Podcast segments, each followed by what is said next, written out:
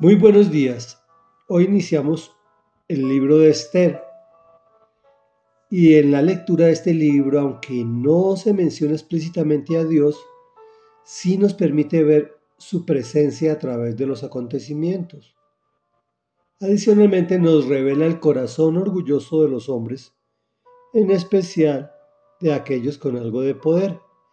El título de hoy es A causa del vino y es la primera de dos entregas en que dividimos este primer capítulo. Y dice así, el rey Asuero, que reinó sobre 127 provincias que se extendían desde la India hasta Cus, estableció su trono real en la ciudad de Susa. En el tercer año de su reinado, ofreció un banquete para todos sus funcionarios y servidores al que asistieron los jefes militares de Persia y Media, y los magistrados y los gobernadores de las provincias, y durante 180 días les mostró la enorme riqueza de su reino y la esplendorosa gloria de su majestad. Pasado este tiempo, el rey ofreció otro banquete que duró siete días para todos los que se encontraban en la ciudad de la de Susa tanto los más importantes como los de menor importancia. Este banquete tuvo lugar en el jardín interior de su palacio, el cual lucía cortinas blancas y azules, sostenidas por cordones de lino blanco y tela púrpura, los cuales pasaban por anillos de plata, sujetos a columnas de mármol. También había sofás de oro y plata sobre un piso de mosaicos de pórfido, mármol, madreperla y otras piedras preciosas. En copas de oro de las más variadas formas se servía el vino real, el cual corría a raudales, como era de esperarse del rey. Todos los invitados podían beber cuanto quisieran, pues los camareros habían recibido instrucciones del rey de servir a cada uno lo que deseara. La reina Basti, por su parte, ofreció también un banquete para las mujeres en el palacio del rey Azuero.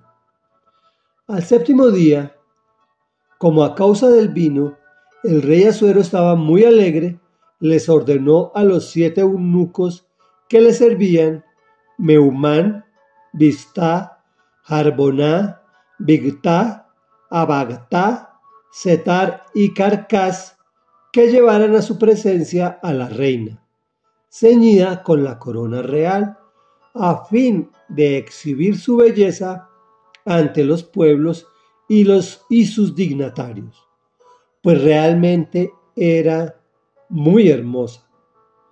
Pero cuando los eunucos le comunicaron la orden del rey, la reina se negó a ir esto contrarió mucho al rey y se enfureció.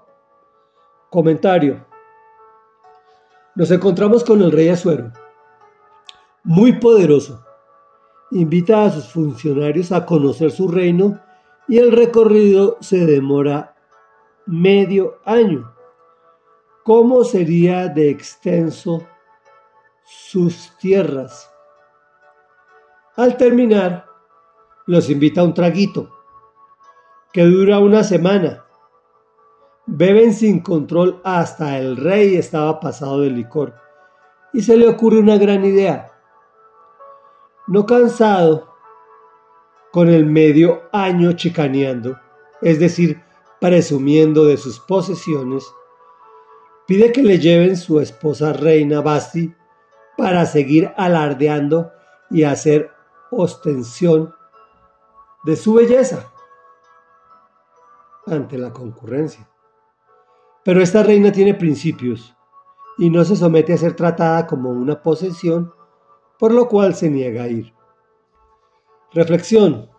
Hay cosas que Dios no nos revela.